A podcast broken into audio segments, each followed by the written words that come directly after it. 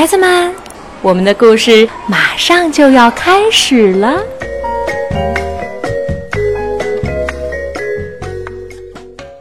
小朋友们，赵浩叔叔今天给你们带来的故事啊，叫做《白马与神图》，是由李健老师编绘的，由新疆青少年出版社出版的。这故事说的是很久以前的事儿。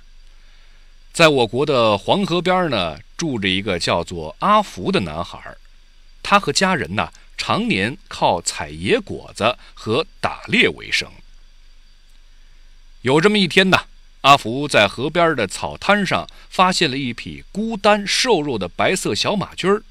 阿福觉得，哎呀，一个小马驹儿在这里一个人跑来跑去的，挺可怜的。于是呢，就把这小马驹儿啊给带回家了。尽管家里的食物也不充足，但是阿福呢总会省下一些粮食给小马驹儿。小马驹儿呢后来渐渐就长成了一匹高大健壮的白马，成了阿福最好的朋友。每当在田野里面寻找食物时啊，阿福都会发现，白马很爱吃一种植物的穗儿，他十分好奇，就采摘了一些带回到家里面去。阿福的妈妈呀，把这穗儿壳去掉，用水煮成了粥。哎呀，全家人都觉得这粥的味道特别好，于是呢，就把这种植物起名叫做粟。哎呀，要是能自己耕种粟米，等到收获的时候，我们就再也不用为食物发愁了。阿福在心里默默地想着。可是，阿福和家人都不会种田。他们播下的种子不是不发芽，就是被冻死。收获的粟米呀，还不够家人吃一顿的。阿福非常的苦恼。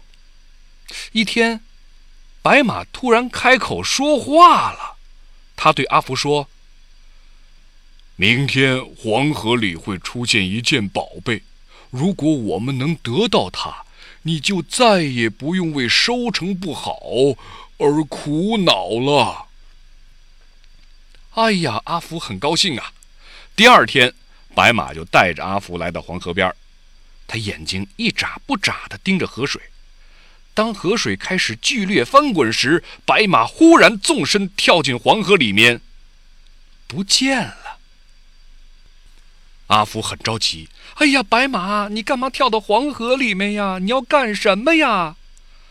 正当阿福着急的时候，白马又奇迹般的从河水里面跳了出来。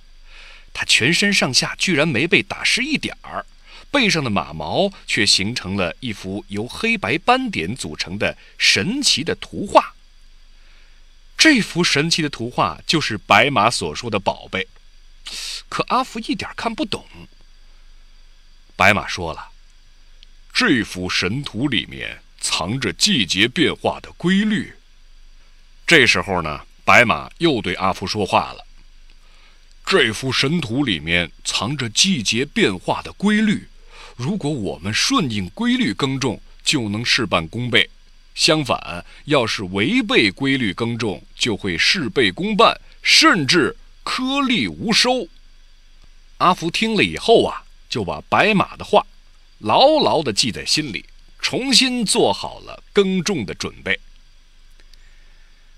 当春雷阵阵、万物苏醒时，白马告诉阿福：“阿福啊，翻耕田地的时候到了。”当春雨纷纷、草木泛青的时候，白马就告诉阿福：“阿福啊，播种的时候到了。”当暑热降临、蟋蟀争鸣的时候，白马告诉阿福：“阿福啊，灌溉的时候到了。”当蝉声消退、大雁南飞时，白马告诉阿福：“阿福啊，收割的时候到了。”当冬雪遍野、草木凋零时，白马又告诉阿福：“阿福啊。”让土地休养生息的时候到了。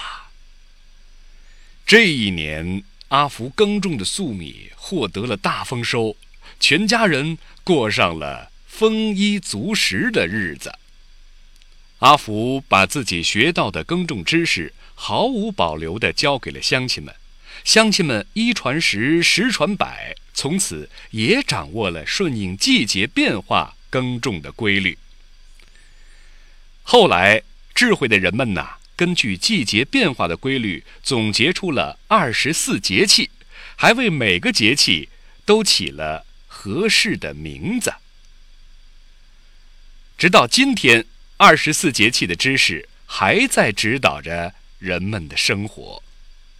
在这儿呢，我们一方面要感谢白马，另外一方面呢，更要感谢阿福无私奉献的精神。